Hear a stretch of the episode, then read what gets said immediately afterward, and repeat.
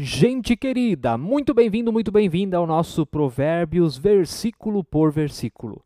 Quem tiver ouvidos que ouça os provérbios da Bíblia, a palavra de Deus.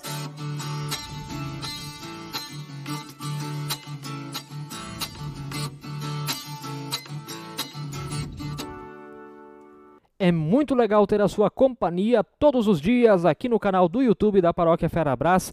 Inscreva-se no canal, ative o sininho para receber a todas as notificações, deixe o seu like, deixe aí também o seu comentário, seu testemunho, sua opinião sobre o devocional de hoje, sobre o estudo de hoje. E bem-vindo, bem-vinda você também que nos escuta através da plataforma Spotify. Vamos ao nosso versículo de hoje.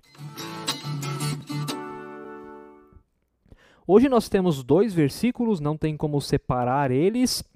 Provérbios 1, 26 a 27 nos diz: Também eu darei risada da desgraça de vocês. Ficarei zombando quando chegar o terror. Quando o terror chegar como a tormenta, quando a calamidade chegar como o redemoinho, quando lhe sobrevierem o aperto e a angústia.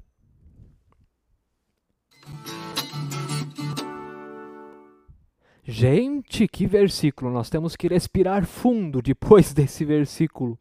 Que versículo estranho, talvez você tá, está pensando, né? Poxa, ri da desgraça dos outros, onde já se viu um negócio desse? A sabedoria continua fazendo a sua pregação. Lembra que ela disse que ela não é ouvida? Lembra que ela disse que ela fala, ela testemunha, ela tenta mostrar como ter uma vida boa, de qualidade, tanto para si mesmo quanto com o próximo, mas ninguém quer ouvir ela? Pois é, esse é o resultado. E daí ela ainda provoca.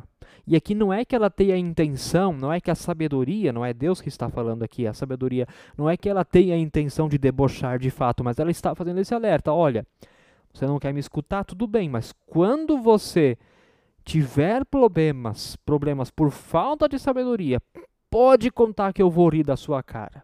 É isso que ela está dizendo. Porque olha o que eu aconselhei você.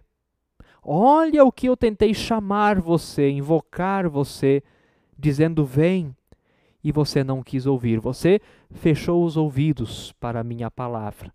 Por isso, quando vir a desgraça na sua casa, ah, eu vou dar risadas, diz a sabedoria. Isso é fato. Isso é fato. Ela debochará porque não ouviram a sabedoria, não obedeceram a palavra de Deus, nem escolheram a sabedoria. Queridos e queridas, o terror, a desgraça, outras palavras que aparecem ali, a tormenta, a calamidade, o redemoinho, essas desgraças, elas são inevitáveis para aqueles que decidem viver uma vida tola. Quer um exemplo prático disso? Ah, eu não posso impedir, claro, que venha um furacão. Obviamente que não, mas eu posso construir uma casa forte o suficiente para suportar o furacão. O que, que é isso? Sabedoria. Veja como a sabedoria pode salvar vidas, como ela pode ser importante. A calamidade, a tormenta, eu não posso impedir uma tempestade de vir sobre a minha casa. Não, a tempestade vai vir só nos vizinhos. Na minha casa não vai chover e não vai dar vento, não vai cair raios também. Nós não temos como fazer isso. Mas nós podemos fazer uma estrutura firme e um telhado firme para que a chuva não entre ou nem derruba a nossa casa. Dando um outro exemplo para você. A questão da calamidade. Não se estava pensando nisso naquela época, mas hoje podemos atualizar assim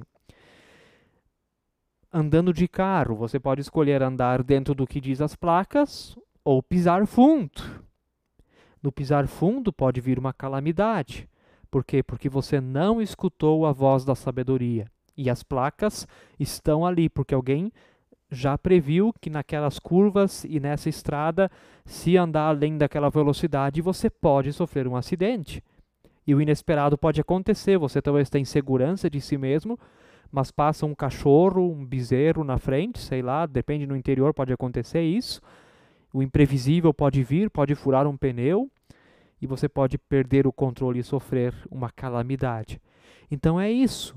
Quando a sabedoria não é escolhida como caminho, a calamidade é inevitável. Mais cedo ou mais tarde vai acontecer. Isso significa então que quem serve a Deus nunca sofre calamidades na sua vida. Claro que sofre, nós somos humanos, ainda não estamos no céu, mas com certeza nós podemos prevenir muitos males quando optamos pelo caminho da sabedoria. Que você possa pensar sobre isso, são coisas bem práticas. Talvez você está percebendo isso. Nas múltiplas coisas nós podemos aplicar essa sabedoria na nossa vida. E eu desejo que Deus abençoe, que Deus guarde, que Deus proteja você em nome de Jesus. Amém. Quem tiver ouvidos que ouça os provérbios da Bíblia, a palavra de Deus.